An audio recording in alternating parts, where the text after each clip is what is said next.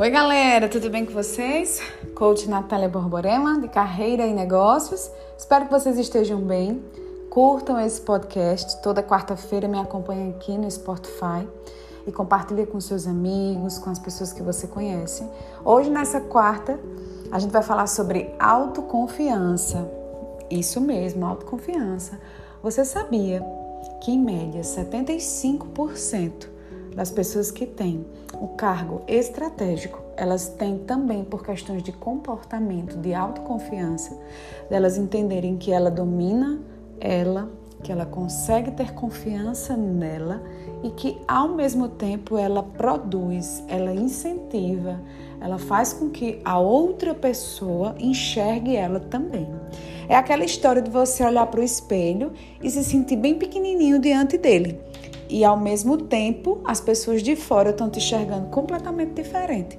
Eu passei muito tempo também para entender o que era autoconfiança, até eu entender assim.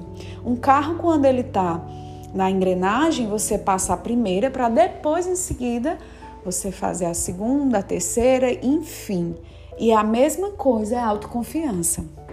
A partir do momento que você gera a confiança em você e você coloca isso como um ponto principal, com certeza, obviamente, você vai dar o segundo, o terceiro e o quarto passo, tá? Então, eu vou citar aqui três dicas muito importantes que eu faço na minha carreira profissional e desenvolvo também os meus clientes, seja ele, eles coaches ou clientes de mentoria, de carreira, de negócios e que faz com que a autoconfiança faça eles fazerem muito mais. Primeiro delas é a autonomia. Você precisa ter autonomia de quem você é e por que você está querendo essa habilidade, né?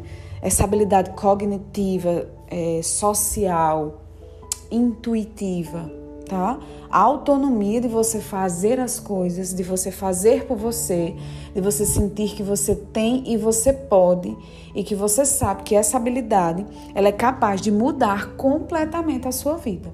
Segundo ponto importante é você ter produtividade. Ou seja, se eu tenho autonomia e eu estou gerando essa autonomia, modificando a minha autoconfiança, eu tenho que gerar a minha produtividade. Para que cada vez mais eu vá me superando, me mostrando que eu sou capaz de fazer algo por mim. Seja sair de uma inércia, seja fazer uma atividade física, seja ler um livro, seja, enfim, ah, eu vou me socializar com A, B, C, ah, vou criar um novo hobby. Isso também é gerar autoconfiança, tá? Terceiro ponto também importante é criatividade. Eu, ao longo desses anos da minha carreira, eu tive que desconstruir várias coisas de Natália para construir novas aptidões me desafiei bastante. Então, gente, a autoconfiança não é nada que você vá pegar um livro, vai cuidar dele, vai ler e você vai introduzir. Não. A autoconfiança é definida como uma habilidade capaz de você ser melhor cada vez mais, através de desafios com prazos predestinados. E através disso você vai criando um equilíbrio, tá bom? Espero que você consiga entenda um pouco desse podcast, passe para outras pessoas, porque a gente pode explorar muito mais sobre esse tema maravilhoso. Um abraço para vocês.